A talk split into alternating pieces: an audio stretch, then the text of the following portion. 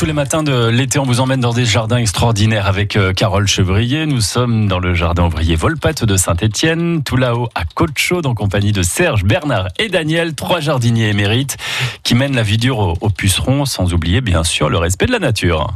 Dans le jardin de nos rêves, tout notre amour est en et le bonheur vient embaumer nos cœurs. Ça grimpe, hein Oh là là, il faut monter, non mais attendez. Oh là là.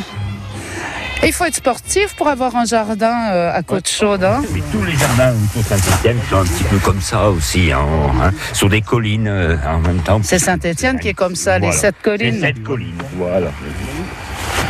Bon Carole, pour euh, expliquer tout ça, on est quand même à Côte-Chaude.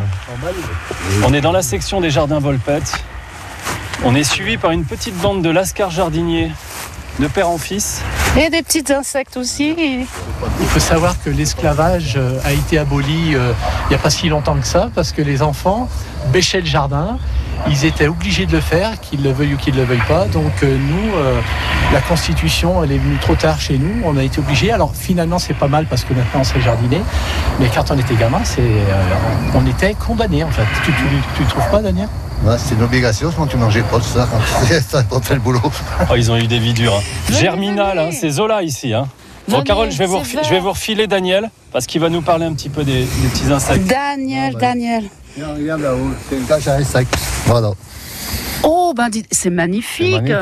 Aujourd'hui, on appelle ça, le- on appelle ça communément un hôtel à insectes. C'est-à-dire que les, les insectes se déplacent et quand ils sont fatigués, ils voient, euh, ils voient une, euh, une habitation comme ça, ils viennent se poser. Il y en a qui restent, il y en a qui partent. Donc, on appelle ça un hôtel à insectes. Par contre, il y en a qui n'aiment pas votre hôtel, c'est les pucerons. J'ai vu des pucerons. Comment on s'en débarrasse des pucerons? Bah, Il y, a plusieurs il y a plusieurs manières de s'en sortir, je sais pas moi. Avec du purin d'ortie, moi j'en ça. moi. Il y a de, Du savon noir.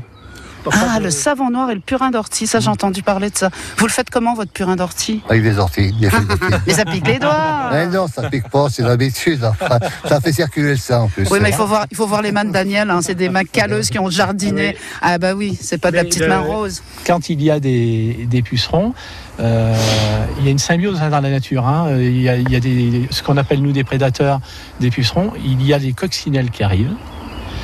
Des fois, elles ne sont pas suffisantes, suffi- en, en nombre suffisant. À ce moment-là, on peut se faire aider par, euh, par des produits. hein. On peut prendre du savon noir avec euh, de l'eau et pulvériser. C'est très efficace. Euh, Pas des produits écolos quand même. Hein. oui, des produits. euh, ah oui, euh, il faut souligner que les produits phytosanitaires dont on a beaucoup parlé C'est pour les sanitaires. voilà, c'était euh, à, à jeter à la poubelle. Donc euh, c'est terminé, nous n'avons plus le droit. Euh, donc il y a eu la, loi Labbé hein, qui a été euh, éditée il y a, il y a pas mal d'années, mais elle est rentrée en vigueur pour les jardiniers amateurs euh, en début d'année là. Donc c'est les produits phytosanitaires, c'est terminé. Il faut passer avec des alternatives.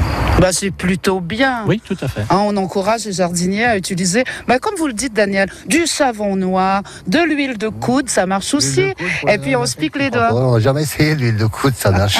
pour, les, pour les jardiniers, oui, ça doit marcher. Alors moi j'ai une technique pour le, le puceron, c'est faire peur au puceron par un cri. Ouais. À trois on y va. Un, deux, on trois. crie.